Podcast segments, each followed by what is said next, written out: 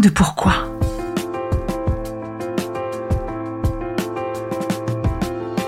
Écoutez bien. Ici, les spécialistes de la résilience, les survivants du cancer, vous raconter leur traversée, leurs chocs, leurs peurs, leurs espoirs et leurs choix face à cette maladie qui les transformera à tout jamais.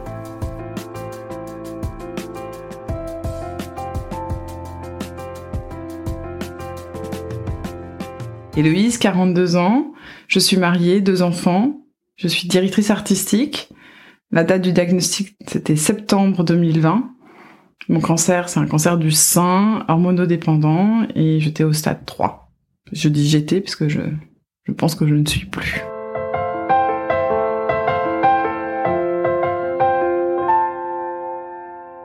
Bonjour Héloïse. Bonjour, bonjour Magali ma chérie.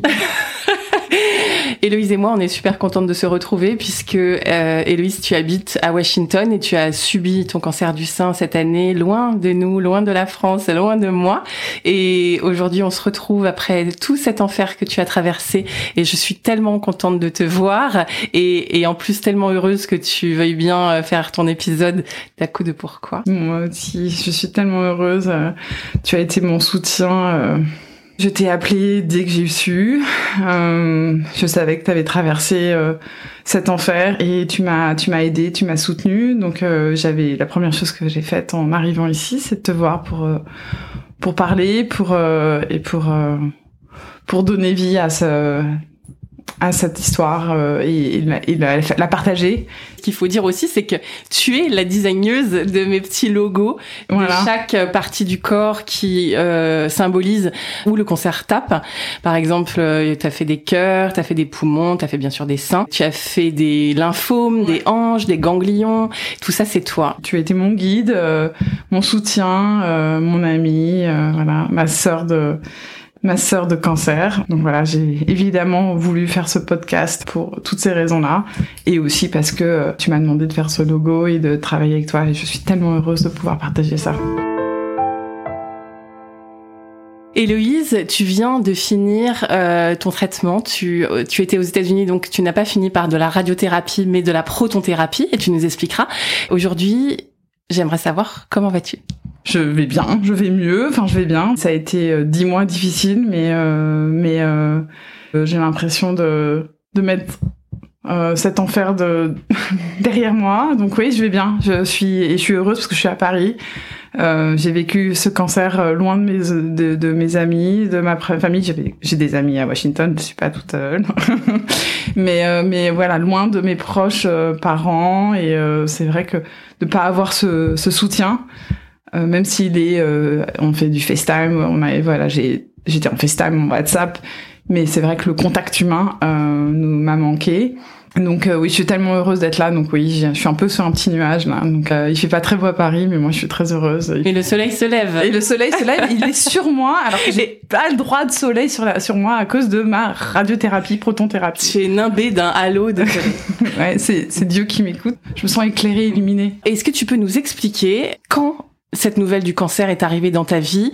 Quel était ton, le contexte? J'ai toujours eu des fibroadénomes dans mes seins. J'avais des seins assez euh, volumineux. Des sortes de boules, tu veux Des dire. grosses, oui, pardon. Des, oui, des grosses boules de, un peu des kystes. Voilà, depuis 18, j'ai mes 18 ans, ou du moins la première fois, c'était un amoureux qui m'a dit, tiens, ah, t'as un truc, t'as une boule. Et donc là, je, je, je me suis touché les seins, j'avais des boules. Donc je suis allée voir, euh, à 18 ans, euh, j'ai fait ma première mammo, je crois. 18, 9, 19 ans, j'ai fait ma première mammo. En étant un peu consciente d'une sorte de risque voilà, ça faisait partie de ma vie depuis que j'ai euh, depuis que j'étais jeune adulte. Et en fait, en 2019, euh, j'ai senti cette espèce de boule du, au sein gauche qui devenait de plus en plus dure et j'avais surtout des douleurs. J'avais des ça me lançait. Je suis allée voir mon médecin. En fait, en France, j'étais ici à Paris et mon père est pédiatre, donc j'ai pu avoir un rendez-vous pour faire une écho et une mammo. Le médecin qui m'a fait la mammo m'a dit euh, ça suffit de faire des des mammos. Vous avez pas 40 ans, euh, ça suffit. C'est rien, c'est que des fibroadénomes. Faut arrêter de faire des des, des, mammos tous les deux ans. Ok, d'accord. Donc je me suis mis ça dans la tête. Le Covid arrive, mars 2020. Je me retrouve euh, avec mes gamins chez moi à Washington, sans famille mon mari que je voyais jamais qui se retrouve à la maison donc j'avais euh, on était quatre à la maison et j'avais travaillé beaucoup Et j'avais encore ces douleurs qui venaient de plus en plus. Donc je me dis, mais ça, c'est quand même bizarre quand même d'avoir des douleurs comme ça. Ça te lançait dans Ça me lançait dans le sein. L'été arrive, l'été va mieux, la, la, Covid est un peu dépassée en France, passée, donc je me dis je vais en France pour voir ma famille. Et à la fin de l'été, j'avais encore toutes ces douleurs, et à la fin de l'été, je me dis c'est quand même bizarre, mais je le savais en fait. Je savais que j'avais un cancer. Je, je, je, le, je le sentais, j'étais euh, très stressée, et j'ai senti qu'il y avait un truc pas bien, mais j'ai fait en sorte d'en parler euh, à la fin de, de, mes vacances pour pas les gâcher. Parce que je me suis dit, sinon, je vais me retrouver gâcher mes vacances. Ce serait quand même dommage. J'ai pas beaucoup de vacances dans les... Parce qu'aux États-Unis, on a, on a deux semaines et demie de vacances dans l'année. Donc, euh, si on pouvait en profiter et pas avoir un cancer au milieu, ce serait pas mal. J'en ai parlé à mon père qui lui dit, est-ce que euh, on peut vérifier là Et là, mon père m'a dit, non mais c'est pas possible, c'est n'importe quoi. Il va voir un médecin, c'est pas normal. C'est dur, c'est dur, c'est pas normal. Fin euh, fin août 2020, euh, je vais voir mon un gynéco et qui m'a qui m'a fait tous les examens et à Washington? À Washington DC parce que mon mari est américain, j'ai épousé un diplomate américain. On vit à Washington et donc j'ai fait des, mes premiers examens et t'as fait une écho et une mammo et c'est ça qui a révélé tout de suite tout de suite euh, quand j'ai vu la mammo, elle avait complètement changé en un an. C'est-à-dire que j'ai vu la différence avec la mammo que j'avais faite à, Paris en 2019, pratiquement un an avant. J'ai vu sur l'écran et je me suis dit mais c'est c'est pas possible, c'était pas comme ça. Et là euh, ils m'ont fait faire des, des mammos euh, en 3D et bien sûr la ponction, euh, enfin les ponctions parce qu'ils m'ont ponctionné partout. J'ai eu je sais pas combien de ponctions. Le 17 septembre ils m'ont déclaré avec un cancer et ils m'ont dit j'avais j'avais de la chance, c'était hormonodépendant pourquoi ils t'ont dit que tu avais de la chance pour Parce que c'était pas un triple négatif, parce que les, malheureusement les triples négatifs c'est plus difficile à, à soigner et l'hormone dépendant était plus facile. Euh, c'est vrai qu'aux États-Unis, on m'a on m'a dit euh, you will be okay, pas de problème. Et euh, même si j'étais au stade 3, ce qui est quand même une, assez avancé, j'avais deux tumeurs, une de 7 cm et une de 3 cm.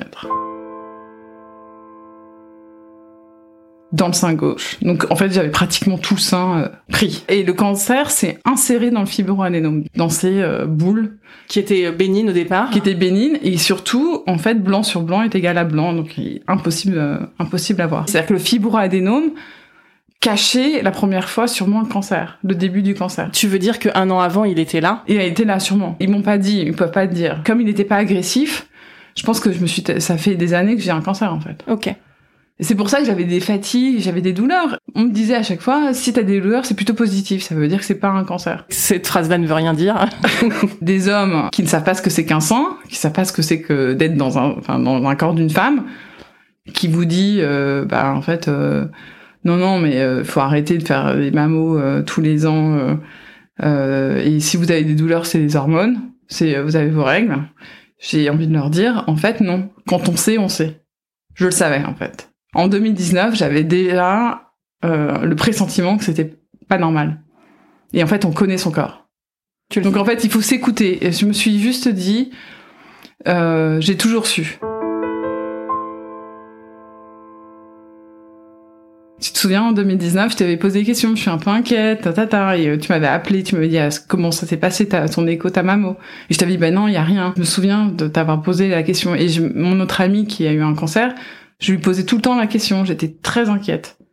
Et t'avais raison. Et parce que j'avais raison, parce que je le savais. Même si ça fait peur d'avoir des ponctions et des, des biopsies, entre la biopsie et tout ce que je viens de vivre, je préfère avoir 10, euh, biopsies. Moi, je pense que dès qu'on a un petit euh, doute, veut mieux savoir. Vaut mieux aller au bout de la recherche, bien sûr. Parce que, en fait, on se connaît. Et je me suis pas vraiment écoutée ou j'ai écouté ce qu'on me disait. Mon père a appelé le médecin en lui disant bah en fait vous avez pas écouté ma fille et euh, voilà elle est au stade 3. Donc aux États-Unis, ça euh, ça aurait pu poser beaucoup de problèmes pour un médecin. Aux États-Unis, ils font toutes les recherches possibles et imaginables avant de donner un diagnostic.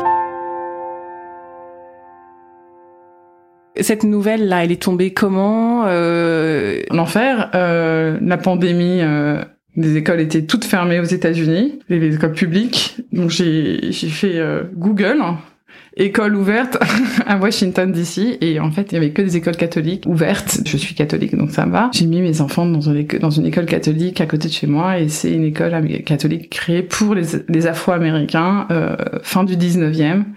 Donc euh, mes enfants sont dans une école euh, à 99% euh, qu'avec des Afro-Américains et ça se passe super bien. Ils sont hyper contents. Et ça, ça a été la chance et mon guide parce que j'ai pu faire tous mes traitements, avoir mes enfants à l'école Sinon, ça aurait été l'enfer d'avoir Zoom classe. Voilà, c'est pour ça que tu nous dis ça. C'est parce que le premier, la première chose à laquelle tu as pensé, c'est euh, comment je vais faire pour me soigner avec des enfants à la maison? Des petits de, de 6 et 8 ans. Donc je me suis dit, si j'ai des enfants, le cancer et, euh, et mon boulot, comment je vais pouvoir Parce qu'aux États-Unis, euh, le congé maladie, ça n'existe pas. C'est 5 jours de congé maladie. Et après, c'est à, à, votre charge et euh, on n'est pas payé. Donc tu savais que tu allais continuer à bosser avec ton cancer Ouais. J'y suis arrivée, mais c'est très dur. Donc j'aurais bien aimé avoir plus de temps pour moi, mais d'un autre côté, ça m'a permis de d'échapper et de pas penser toute la 5 secondes. Ah tiens, j'ai un cancer du sein, il est stade 3. Mm.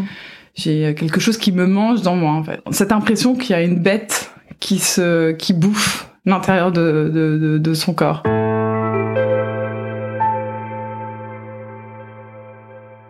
T'as eu l'annonce, t'as réagi tout de suite, t'as mis en place des solutions. Qu'est-ce qu'on t'a dit? On, on t'a donné un protocole. T'as commencé par quoi? Les médecins euh, m'ont dit euh, "You will be okay". déjà, ça a été. Euh...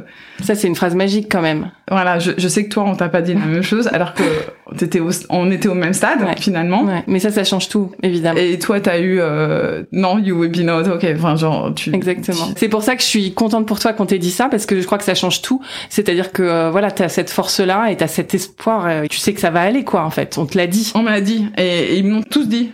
You will be okay. Génial. S'il me le dit, c'est que c'est vrai ou pas. Mais euh, en tout cas, ça te donne une pierre euh, sur laquelle t'appuyer. Et voilà. Donc après, on m'a demandé euh, comment vous allez pouvoir vous organiser. Et j'ai pu m'organiser grâce à cette école que j'ai trouvée et grâce à mes amis qui ont été très supportives aux États-Unis aussi. J'ai toute une bande d'amis aussi à, à, Washington qui m'ont aidé à à supporter ma chirurgie.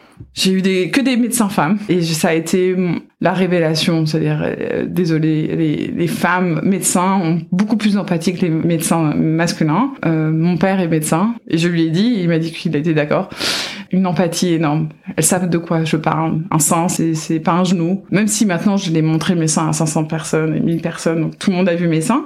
Justement, on s'est retrouvés, on s'est montré nos seins en fait. La première chose qu'on ait faite, c'est se montrer nos seins. Mais parce que parce que c'est euh, la marque un peu de ce qui nous est arrivé et, et oui, c'est ça, c'est euh, on est fier de, de, de ce qu'on a vécu. Euh, un peu comme les, euh, les soldats qui reviennent de guerre avec leurs leur blessures de guerre, leurs cicatrices. Et c'est un peu ça, en fait. Il y, a un, côté un peu, oui, quand on dit guerrière, oui, c'est un peu vrai, parce que on, on se montre nos, nos, cicatrices. Alors là, c'était de juin, là, c'était septembre. ça, c'était le sein à gauche, à droite, il leur remontait. Enfin, voilà. Donc oui, euh, la mammo, la, la, la, la, radio, la chimio, et on a toutes nos cicatrices. Donc la première chose, c'était, on va vous enlever votre tumeur. Et là, j'étais Save my tits. Il faut sauver mon téton. Donc j'ai demandé à toutes mes amies de prier, même si elles n'étaient pas euh, croyantes, de prier pour sauver mes tétons. Donc j'ai vraiment demandé à toutes mes amies et elles ont et grâce à leur prière, j'ai réussi à garder mes tétons. Il faut faire une euh, mastectomie. Mastectomie et la mastectomie, c'est enlever la glande mammaire et voir même le téton. Et là, je me suis dit, c'était le pire de mes cauchemars. Je ne me voyais pas sans sein, euh, même pour euh, six mois, un an, deux ans, trois ans. Je sais que tu as vécu ça. Pour moi, j'allais être complètement euh, choquée, choquée par ce... Enfin, ça aurait été très difficile pour moi. Tu voulais éviter ça à tout Ouais, éviter ça à tout. Et alors, qu'est-ce qui s'est passé? Et non, mon médecin, j'ai rencontré un, une médecin chirurgien à Washington qui est une des meilleures chirurgiennes, qui m'a dit, you will be okay, you will keep your your boobs and your tits. Alors du coup, je traduis hein, parce que euh, Héloïse, elle arrive, euh, elle parle anglais. un peu Jane Birkin euh, dans, la verse, dans, la, dans, le sens inverse. Donc elle t'a dit non seulement ça va aller, mais en plus tu vas garder tes seins et tes tétons. Et ça, et ça, je l'ai, je l'ai remercié. J'ai voulu lui, lui rouler une pelle. On peut pas à cause de la du Covid. Du Covid.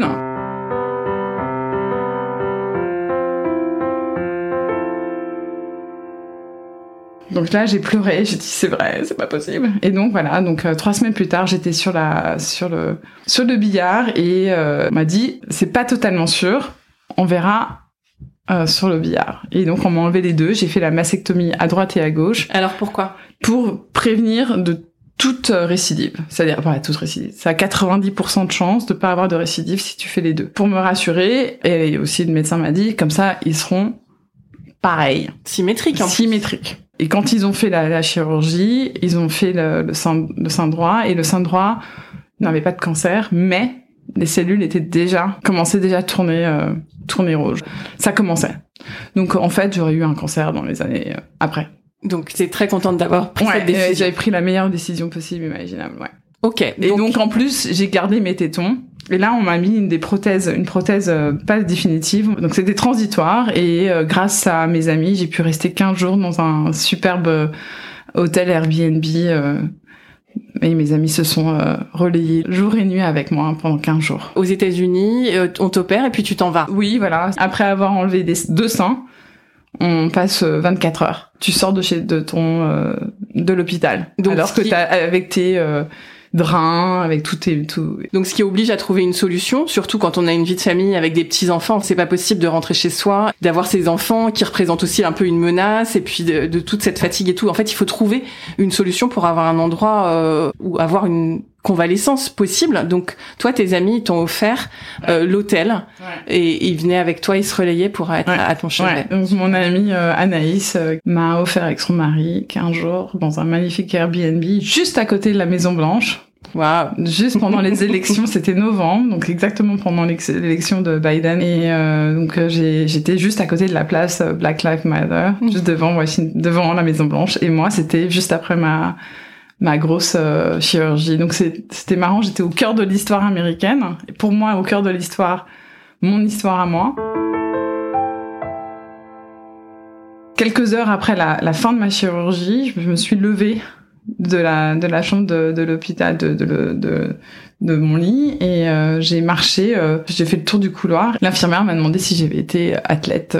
Donc je me suis dit que j'étais plutôt en bonne forme malgré malgré tout ça. Donc euh, c'était plutôt positif. bah non j'ai jamais fait beaucoup de sport mais qu'on te dise que tu que que t'es une athlète ça ça m'a je me suis dit que c'était quand même pas mal. Donc j'étais assez fière de moi. J'avais cette espèce d'énergie en fait de savoir que j'avais gardé mon téton, parce que c'est la première chose que j'ai demandé. Est-ce que vous avez gardé mon téton Donc voilà, encore merci mes copines de m'avoir d'avoir euh, sauvé mes tétons parce que je sais pas, j'aurais pas vécu mais la, chose de, de, la même façon. de la même façon et de la même manière sans sans avoir un résultat euh, correct dès le départ, même si c'était pas très joli euh, parce que c'était des c'était pas les prothèses définitives. Mais tu t'avais quand même tes seins en intégralité. J'avais mes seins et ma peau en intégralité. Donc la mastectomie, on garde la coquille et on enlève tout ce qui est à l'intérieur. C'est quand même une chirurgie euh, de précision extrême parce que on garde tous les vaisseaux sanguins, ce qui est incroyable quand on y réfléchit et on n'a plus que la, la, peau et les vaisseaux sanguins et on met la prothèse en dessous du muscle pour tenir en fait parce qu'on n'a plus rien pour pour tenir la prothèse. Et grâce tout ça, souvent euh, à Angelina Jolie qui a démocratisé entre entre guillemets la, la cette chirurgie il y a une dizaine d'années. Grâce à elle, en fait, euh, les médecins se sont plus penché dessus. Se pencher plus et maintenant on propose ça. Euh, bon, évidemment par prévention. Aux États-Unis, ils font beaucoup de prévention, c'est-à-dire que euh, si t'as un cancer euh, génétique, t'y vas tout de suite même si t'as pas de cancer. Et alors raconte-nous, c'est quoi la suite du traitement? Eh ben alors, au début, j'étais très contente parce que quand ma, ma chirurgienne est allée me voir, elle m'a dit on a fait le test des ganglions sur le moment, il y avait rien de positif. Mais quand c'est revenu du labo, il y avait deux ganglions qui étaient atteints et c'était des mini mini tumeurs, c'était microscopique. Mais pour tout ça, j'ai dû avoir euh, le lavage. Donc j'ai eu le lavage intérieur et extérieur. C'est un peu comme une voiture. Donc ils ont fait euh, premier lavage et le deuxième lavage intérieur. Donc euh, cinq mois de, de chimio.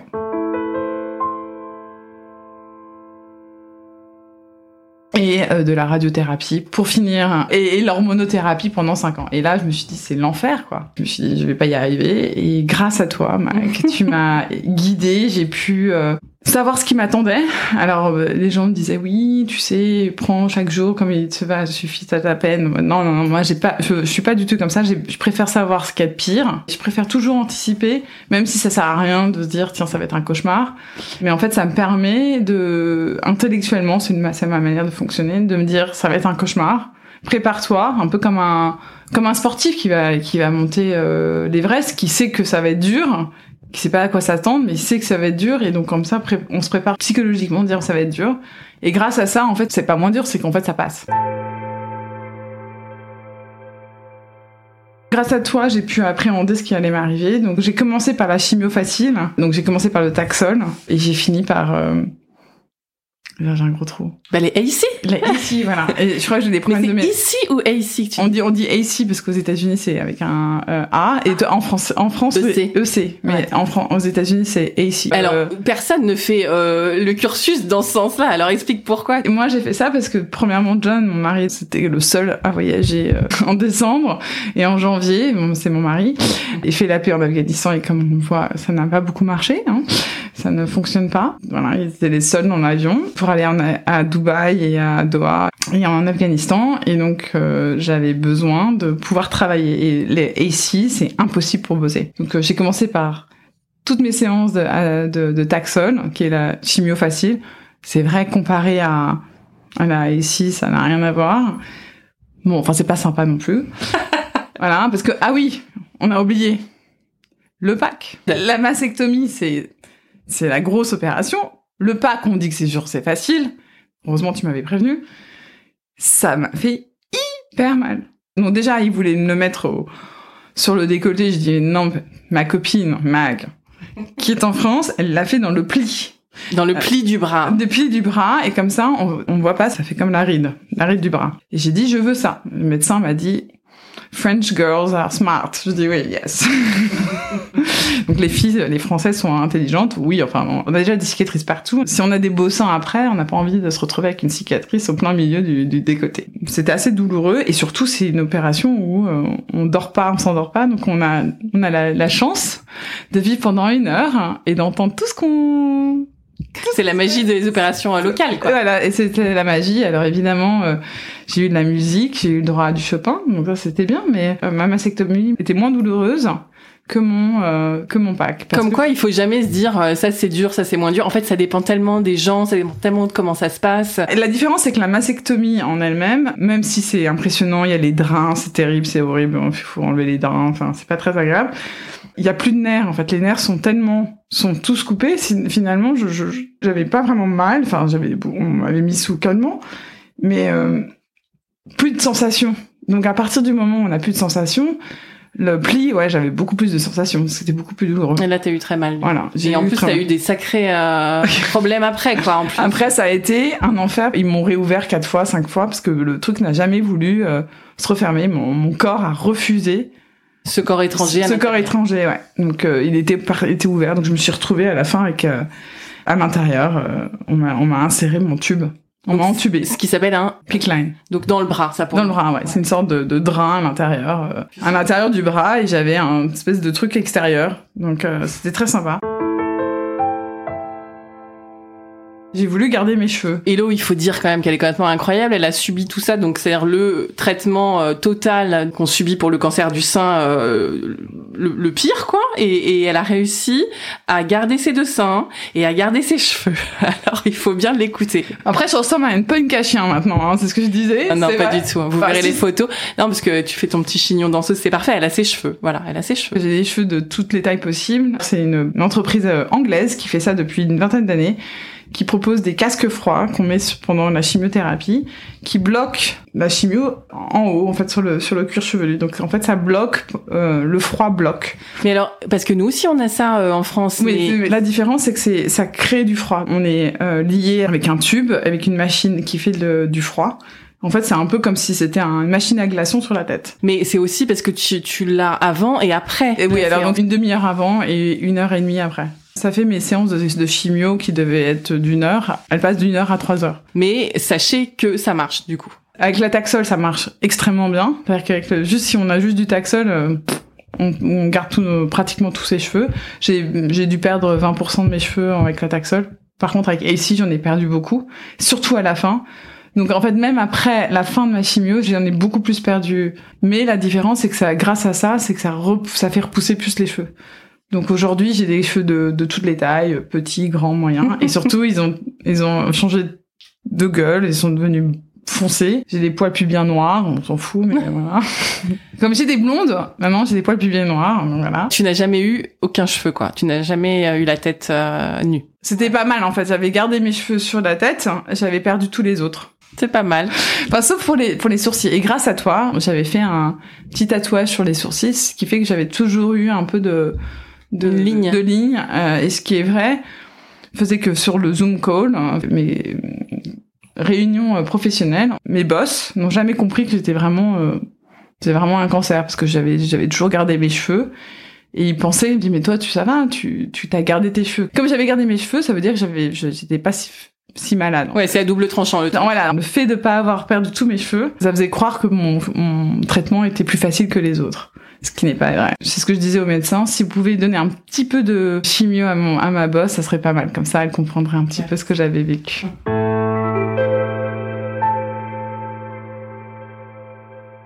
Elle t'a un peu énervée. Un petit peu énervée.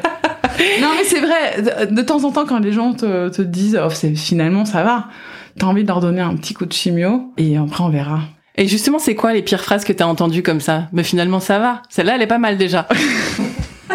Ah bah non, mais t'as pas, t'as pas, t'as pas perdu tes cheveux, t'as pas, ça va. C'est juste que je fais un casque froid qui est très désagréable pendant trois heures. Donc ouais, non, oui, non, ça va, oui.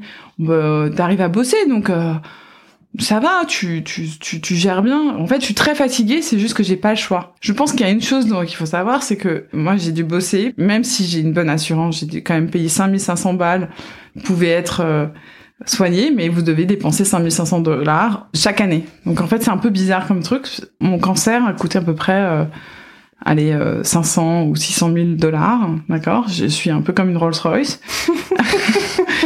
non, mais c'est vrai, 500 000 dollars parce que entre mes mes chimios, mes radios, euh, mes examens plus les la chirurgie, c'est à peu près 500 000 dollars. C'est énorme. Et bon, j'ai payé 5500, ce qui est pas beaucoup quand il réfléchit, mais c'est quand même ça plus l'école plus le truc. Donc en fait, tout mon argent allait euh, dans mes traitements, mes soins et les babysitters. Donc il fallait que tu bosses. Il fallait que je bosse, j'avais pas les moyens de faire autrement. Et j'ai réussi, ça a été compliqué, très difficile, mais j'ai réussi. Est-ce qu'il y a eu un moment où qui a été plus dur qu'un autre que tu veux nous raconter euh, ou... Ouais, euh, je pense que c'est quand c'est ton fils qui te demande si tu vas mourir. Ça c'est ça c'est dur quand ton fils de 8 ans, son grand-père grand-père est mort d'un cancer, est-ce que toi tu vas mourir d'un cancer? Et ça c'est difficile parce que ton fils de 8 ans, il c'est un enfant, il passe à autre chose cinq minutes après, mais en fait il est très anxieux. Euh, le cancer pour moi, c'est-à-dire de de pas être là, de plus être là, c'est pas ça qui me fait peur, c'est de plus être là pour mes enfants en fait. Et c'est et, c'est pas spécialement pour moi en fait finalement. Je suis pas sûre que euh, si j'avais été seule, je pense que je me serais battue aussi, mais je pense qu'on se bat pas de la même manière. C'est vrai que la vie, euh, comme disait Axel Kahn, on passe en fait la mort c'est c'est la fin. Donc de toute façon on, va passer tous par la mort. Donc moi c'est pas ça qui m'inquiétait. C'est plus pour mes enfants en fait. De plus, pas, être, là. de plus être là pour eux. Mourir en fait ça fait peur mais c'est mourir pour ses enfants qui fait encore plus peur en fait.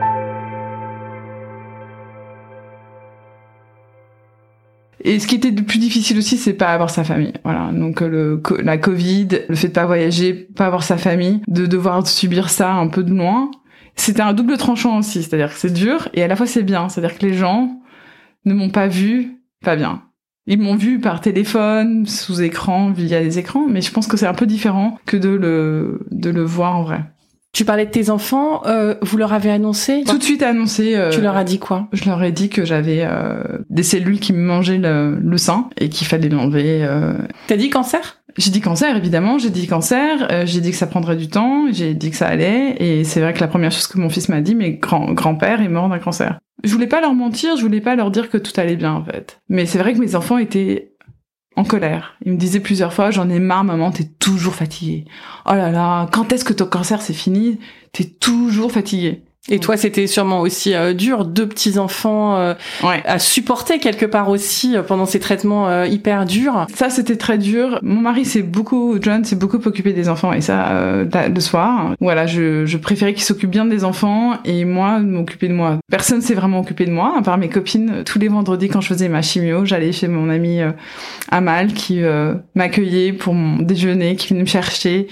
Donc j'ai passé mes cinq mois avec Amal, le vendredi, euh, Thomas, euh, son mari et, euh, et sa mère aussi, la mère d'Amal. Chaque vendredi n'était pas l'enfer. C'est-à-dire que je me disais tiens c'est cool, je vais voir mes je vais voir ma copine. C'est chouette des petites routines comme ouais, ça. En fait grâce à grâce à elle j'ai pu vraiment euh, prendre soin de moi. Et donc euh, John il, bah, il devait prendre soin des enfants et moi j'avais mon ami qui prenait soin de moi. Toutes mes amies, toi, Pauline, Claire et encore plein d'autres m'ont envoyé des paquets, des donc j'ai eu beaucoup de soutien de la part de toutes mes amies. Et, tout compte. Hein. Et ça, je crois que c'est ce qui, ça a été la révélation. Je me suis dit, même si je suis loin des gens, j'ai eu tellement de messages d'amour et d'amitié que je me, je me, suis dit, bon, en fait, euh, je suis loin, mais en fait, ils sont là.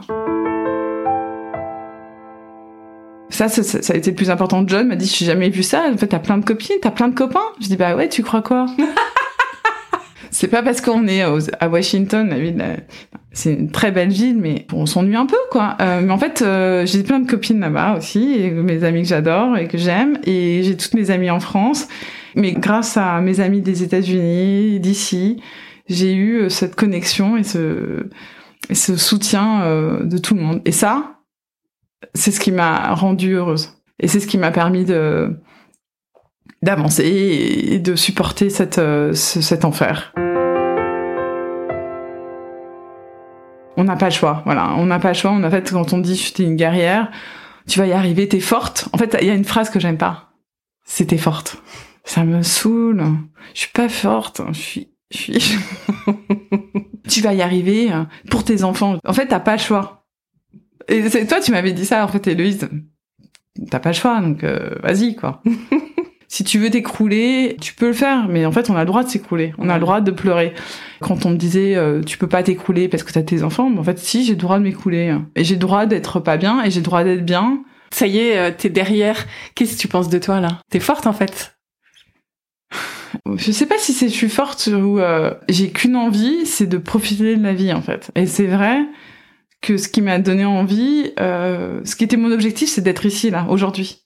Ces dix derniers mois, je pensais qu'à ça, c'est de faire ça, ce qu'on vient de faire là. Donc c'est la seule chose. C'était mes semaines de vacances en France. C'était mon objectif. C'est euh, aller euh, profiter d'une terrasse à Paris, euh, voir les gens que j'aime, profiter des gens, avoir ce contact que je n'ai pas eu pendant ces, ces derniers mois et revenir à l'essentiel, même si c'est c'est un peu c'est un peu euh, des grands mots et un peu euh, vu et revu et, et revu. Mais c'est vrai, t'as envie de retrouver l'essentiel. Si on pouvait avoir l'essentiel et, et de l'argent en même temps, c'est bien. J'aimerais bien m'arrêter, rien faire pendant le reste jusqu'à la fin de mes jours et profiter. Mais en fait, ça va pas être possible. Voilà, il faut travailler.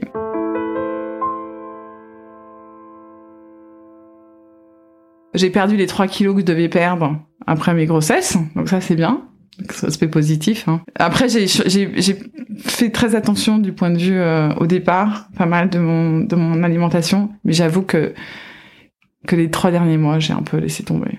Je, je, je, me suis dit que que j'allais euh, manger normalement, j'allais euh, faire normalement sans en faire trop. Voilà. Que, c'était ça qui te faisait du bien. Penser trop à ce que j'allais manger me faisait penser trop à mon cancer. Alors évidemment, je t'avoue, je vais pas prendre, je vais pas me bourrer la gueule ou ou fumer des cigarettes tout le temps et et manger que du sucre, je fais attention en fait. Tu fais plus attention, mais ça devient naturel, mais sans à devenir euh, comme au départ c'était une obsession. C'est-à-dire que j'avais l'impression que dès que je bouffais du pain, que j'allais avoir euh, un cancer qui allait arriver à droite, quoi, à gauche. Et en fait, mon médecin m'a dit en fait, c'est il faut arrêter. C'est une obsession et ça va vous bouffer la tête. Vaut mieux manger normalement et bien. Parce qu'en fait, ils étaient inquiets que je perdais trop de poids et que tout d'un coup, j'allais plus pouvoir euh, supporter mes chirurgies. Mon chirurgien plastique, euh, il m'a dit, euh, il faut que je grossisse pour, euh, enfin, il fallait pas que je m'insiste trop parce que sinon il pouvait pas mettre du gras des fesses dans les seins. Parce que c'est ça l'idée, c'est qu'à la fin, on te met du gras des fesses, on te fait une liposuction pour euh, faire un peu de... Pour combler un petit pour peu combler les trous, euh, et ouais, des prothèses. Ouais, ouais. Pour que ce soit plus naturel. Voilà, parce qu'aujourd'hui, c'est pas très naturel. Aujourd'hui, c'est si j'ai des seins et tout, euh, c'est très bien quand j'ai un soutif, mais après on voit un petit peu la, la prothèse en dessous parce qu'on a plus de gras en fait. J'avais pas de gras il y a plus de il y a plus de gland mammaire donc on voit la prothèse. Donc ils vont m'enlever le ils vont faire de la une petite liposuction et ils vont tout combler. Un lipofilling pour finir. Et maintenant donc à l'heure où t'en es qu'est-ce que tu penses déjà de ton corps? Écoute ça pourrait être mieux évidemment mais c'est quand même pas mal. Voilà je suis contente. Je pense que j'ai dû montrer mes seins à toutes mes copines euh, à mon père Enfin, ce qui est bizarre, tu montres pas tes seins à ton père.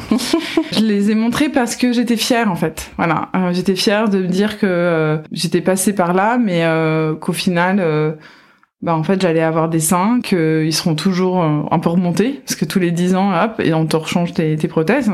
Donc vous les filles, quand vous aurez les seins qui retombent, et eh ben nous, on aura les seins qui seront montés. Voilà.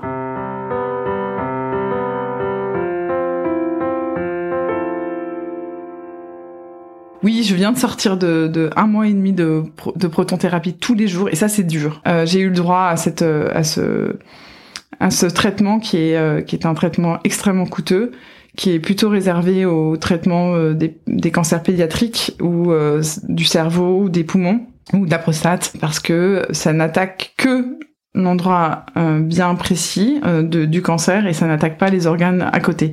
Donc comme mon cancer était à gauche à côté du cœur, j'ai eu le droit à ce traitement. C'était pour moi très important en fait. Donc euh, tous les jours, tous les matins à 8 heures, je me faisais cramer la gueule, enfin cramer le sein. Et ça, ça a été très dur au début parce que la protonthérapie, au début, euh, je devais me mettre sur cette table où on est à moitié à poil. Et il fait froid parce qu'il fait 18, 19 degrés euh, à moitié à poil tout le monde te regarde et tu peux pas bouger. Et en fait, ne pas bouger pendant 25 minutes ou 30 minutes, c'est assez difficile. C'est plus long que la radiothérapie. Hein, parce que la radio, c'est moins long que ça. Ouais, ouais parce qu'en fait, c'est pas le traitement lui-même dure deux minutes.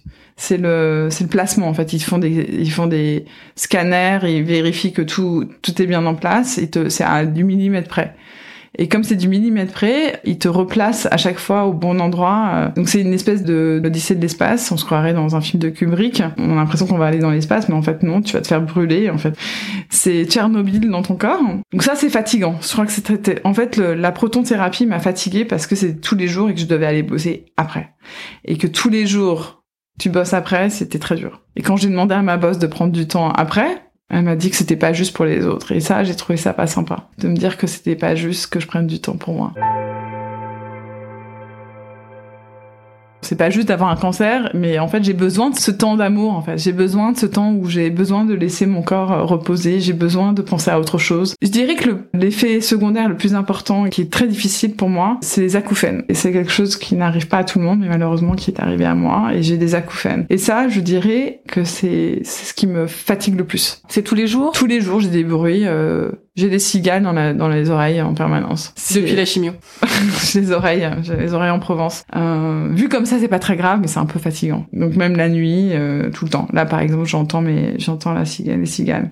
D'accord. Si tu te retournes et tu te regardes cette fille qui a vécu euh, toutes les phases d'un cancer du sein et tous les traitements et tout ça avec deux enfants et en travaillant et avec un mari qui est euh, pas beaucoup là, qui a gardé ses cheveux, qui a gardé ses seins, t'en penses quoi de cette fille alors? Déterminée, voilà, je dirais déterminée. Déterminée à ce que ça ne me gâche pas trop la vie, en fait. Elle est pas mal, cette fille, quand ouais, elle est pas mal. Hein elle est pas mal. Tu vois Elle est pas mal. Mais non, mais c'est surtout, en fait, j'avais envie de rire. Tu vois, tu ris. C'est ça, en fait. Moi, il y a quelque chose que je trouve euh, très important, et je faisais des blagues à, aux, infirmières, tu vois, et aux infirmières en permanence quand j'allais les voir. C'était rire de ça. En fait, on peut rire de tout, et je trouve que des blagues de cancer, je sais pas si ça existe, mais en fait, ouais, je pense qu'il faut faire, il faut, il faut en rire, quoi. Si t'en ris pas, bah en fait t'as plus qu'à te, te, tirer une balle dans la tête. En fait, ça fait du bien. Pour moi, ça a été mon, mon soulagement, c'est-à-dire de, de quand je suis toute seule dans mon lit, je riais pas, hein, je pleurais plutôt. On faisait des blagues sur le cancer avec mes gamins, donc euh, d'essayer de montrer pas obligatoirement horrible, de, faire des blagues euh, avec toi, enfin, mmh. avec des filles qui comprennent ce que c'est, et de montrer mes seins à tout le monde, ouais, des gens qui un peu un peu bizarre, pourquoi tu montes tes seins Je dis je m'en fous, c'est un peu comme mon coude maintenant. je dirais que j'ai plus de difficultés à montrer mes genoux que mes seins, mais euh, j'avais des très beaux seins. J'étais très fière de mes seins. Pour moi, c'était un peu difficile de me dire que j'allais plus les avoir. Aujourd'hui, c'est pas encore parfait, mais après, euh, après la liposuction, ça sera encore mieux. Pour les jours, les heures, les semaines qui viennent, c'est rire et profiter. Alors. Ouais, rire et profiter, sans cigarette, ce qui est difficile. Je sais, non, j'ai pas le droit, parce que John qui fume des cigarettes me dit, tu vas pas fumer de cigarettes quand tu seras en France. Enfin, une petite de temps en temps. Quoi? Je dis, mais toi, tu fumes tout le temps. Ouais, mais non, mais toi, t'as un cancer. Je dis, ouais, d'accord. Bon, en tout cas, là, maintenant, c'est l'heure euh, de célébrer tout ça, c'est la fête. C'est la fête du slip pour moi, c'est la fête. Euh, les boîtes sont réouvertes, j'ai mon pass sanitaire, donc je vais aller faire la boîte. Je vais, je sais pas si je vais pouvoir emballer. Bon, ça, tu te gardes ça pour toi. Elle est partie sur sa lancée. De toute façon, tu vas couper, non? Je sais pas, on va voir. En tout cas, bravo Héloïse, et merci. Et merci Mag pour ton soutien. Et grâce à toi, euh, grâce à, à Coup de Pourquoi, euh, moi je sais pas pourquoi, pourquoi, mais je sais que... Pour un changement? Pour un changement, j'espère. Euh, je sais pas si ça va se faire. J'aimerais bien, j'aimerais bien être plus proche de ma famille, de mes amis en France. La révélation, c'est je sais que j'ai besoin d'être d'être plus près de, des gens que j'aime Même si j'en ai beaucoup que j'aime aussi à Washington et aux États-Unis, mais je trouve que la vie aux États-Unis est un peu difficile pour ça. C'est que on n'a pas beaucoup de temps d'amour et de, loisirs. C'est un peu marche ou crève. C'est-à-dire que si, si tu gagnes très bien ta vie, tout, tout va bien. Si il t'arrive quelque chose dans ta vie, ben c'est un peu plus difficile, surtout quand t'as pas de famille. Donc, euh, ce Donc le pourquoi, ce serait peut-être pour se rapprocher des gens ouais, que t'aimes. Ouais, ouais. Pour profiter plus du moment présent et d'arrêter de, de, stresser pour rien. Je pense que ça, c'est mon grand problème. Merci Héloïse. Merci. Merci Mag, que j'aime. Si cet épisode vous a plu, vous pouvez vraiment nous aider à le rendre plus visible en lui donnant 5 étoiles sur Apple Podcast et en rédigeant votre commentaire. Merci.